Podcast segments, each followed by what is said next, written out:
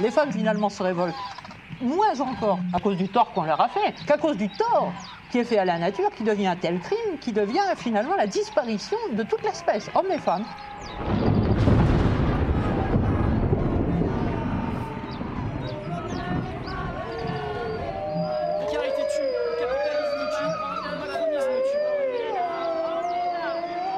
The world is waking up. And change is coming whether you like it or not. Je n'ai pas la démarche féline. J'ai le dos des femmes ancêtres, les jambes arquées, de celles qui ont partagé, de celles qui accouchent en marchant. Les sons terrestres. Ni 的很那个很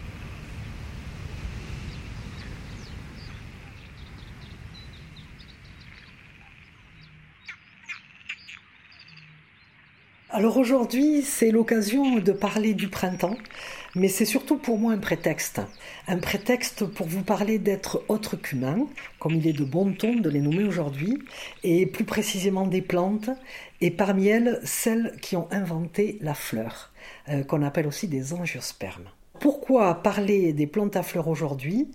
Eh bien parce qu'elles ne sont pas du tout d'accord entre elles sur la définition du printemps. Et cela donne lieu à une controverse que j'appellerais euh, philosophico-florale, que je trouve particulièrement riche. Alors, on peut identifier trois principales écoles de pensée chez les fleurs. Premièrement, les absolutistes. Pour elles, l'arrivée du printemps est un moment très précis, absolu, qui correspond à une position de la Terre par rapport au Soleil. Alors pour comprendre leur définition, je vous rappelle brièvement que la Terre tourne sur elle-même en un jour et autour du Soleil en un an. Ce qu'il faut savoir, c'est qu'en fait la Terre est inclinée. On penche. On a une bonne gîte d'à peu près 23 degrés.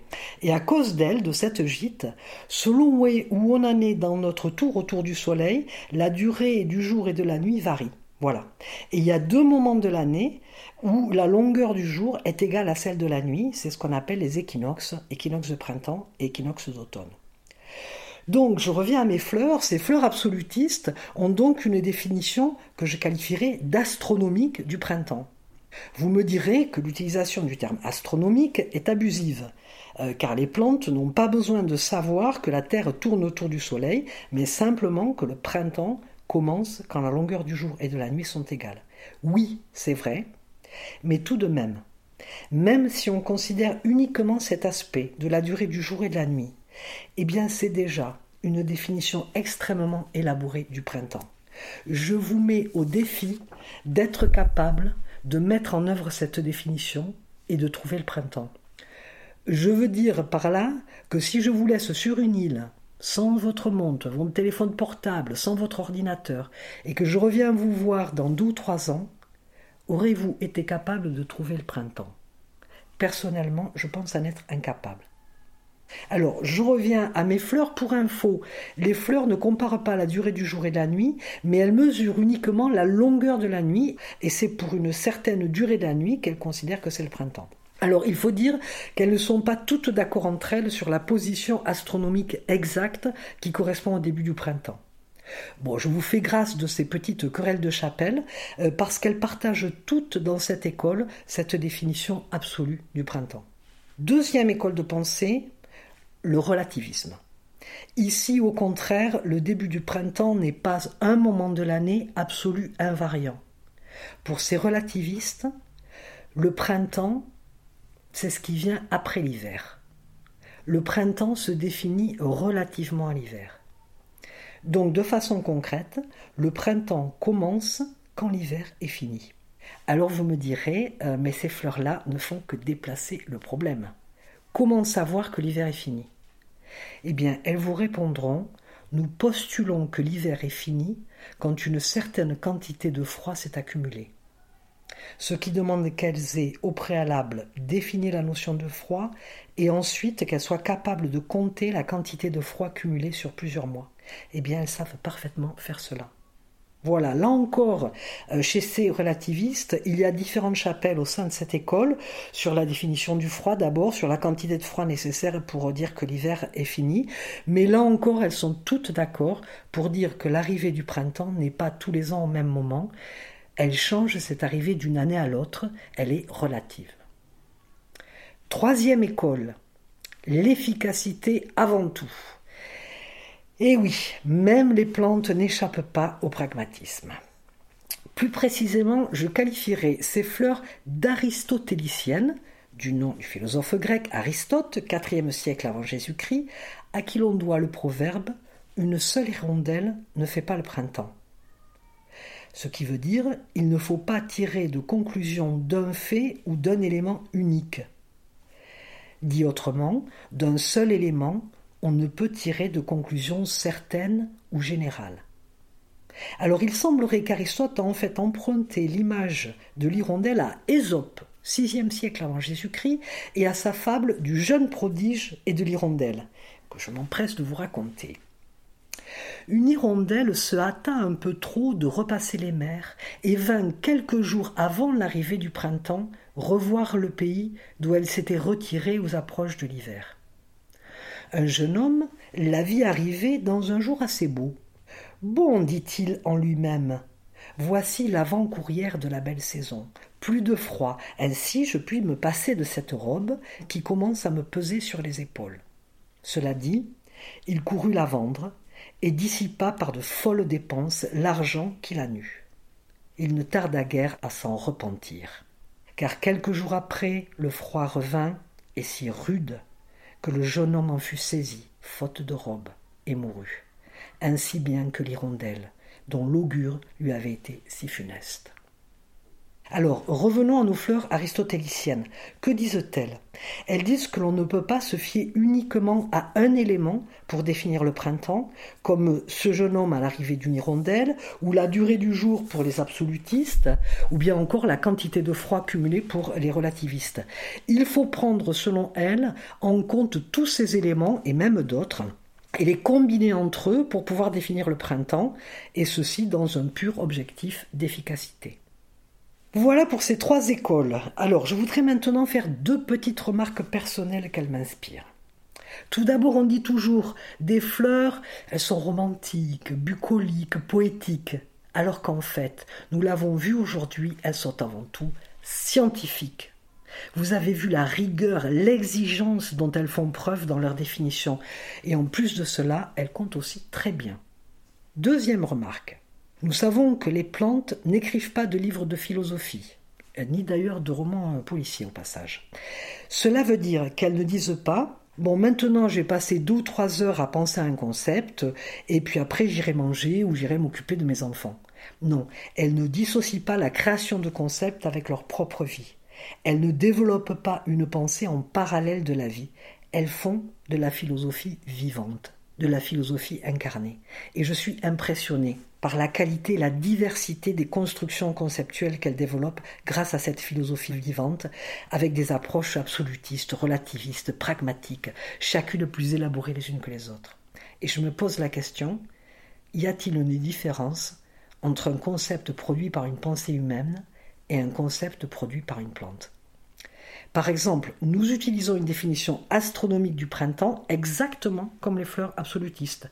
Officiellement en France, le premier jour du printemps, c'est l'équinoxe de printemps, 20 euh, ou 21 mars, selon les années euh, bissextiles et autres bizarreries. Donc, chez les humains, nous devons cette définition à de grands philosophes savants qui ont fait des calculs astronomiques, c'est le cas de le dire, et les plantes, elles, la doivent à leur philosophie vivante. Donc y aurait-il des concepts que partagent les humains et les autres humains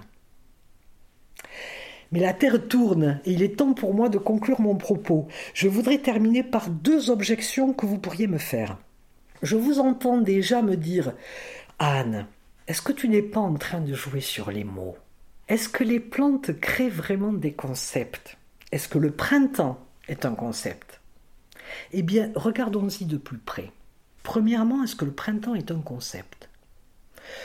Alors, pour répondre à cette question, il faudrait déjà que les philosophes soient d'accord entre eux sur la notion de concept. Ce que je peux dire, c'est que l'on est face à un foisonnement de définitions. Côté fleurs, je vous en ai parlé, il y a déjà au moins trois écoles principales, mais il y en a d'autres que je n'ai pas eu le temps de présenter ici. Côté humain, je vous ai parlé de la définition officielle avec l'équinoxe, mais il y a aussi une autre définition météorologique, celle-ci. Et si vous demandez autour de vous à vos amis, ils ne vous donneront aucune des deux. À la place, vous aurez droit à l'arrivée d'un oiseau pour les uns, au chant d'un autre volatile pour les autres, à la douceur du temps, à telle ou telle floraison. Finalement, personne ne s'accorde sur ce mot de printemps, ni parmi les fleurs, ni parmi les humains. Tout ceci me laisse présager que l'on a bien affaire à un concept, mais je me garderai bien de trancher et je laisserai les philosophes en décider. Deuxième question. Est-ce que les plantes à fleurs ont inventé le printemps? Eh bien oui, je le crois. Alors bien sûr, la Terre tournait autour du Soleil bien avant l'avènement des plantes à fleurs, et bien sûr se succédaient des périodes froides, chaudes, pluvieuses ou sèches, certaines plus favorables que d'autres aux plantes et aux animaux qui en profitaient pour grandir, se reproduire ou même migrer. Mais pour autant, je ne crois pas qu'il y avait déjà un printemps sur Terre. Ce sont les plantes à fleurs qui ont inventé le concept de printemps quand elles se sont installées en milieu tempéré.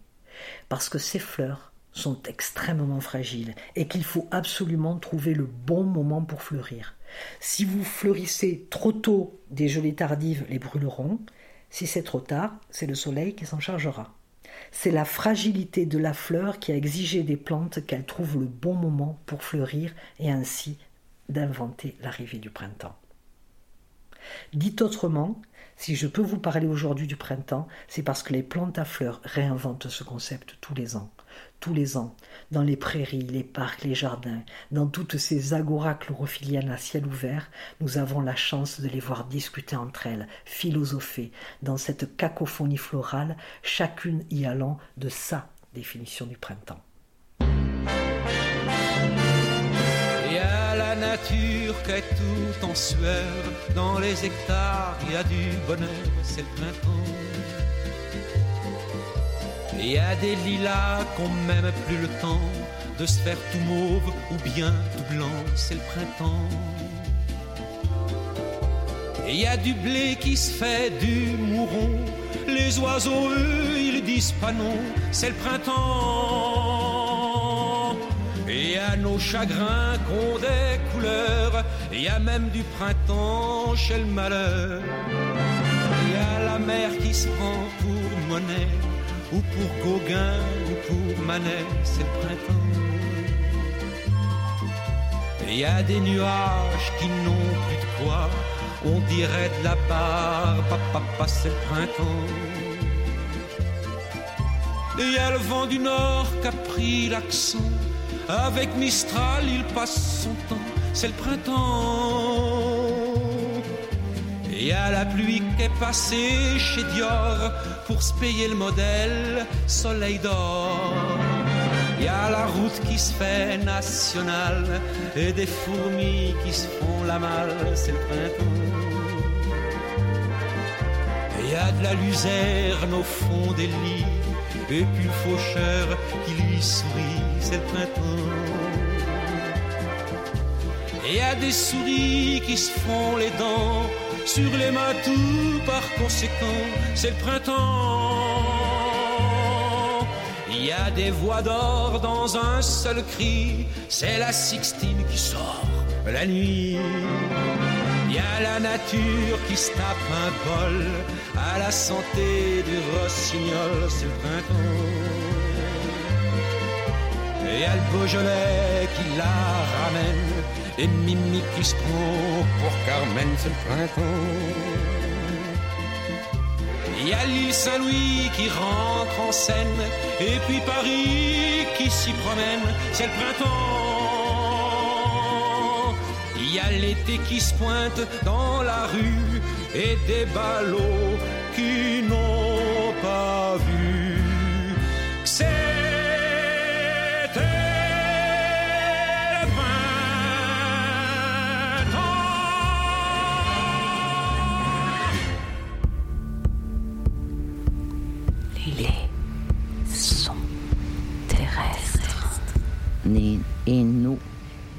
Yoga. And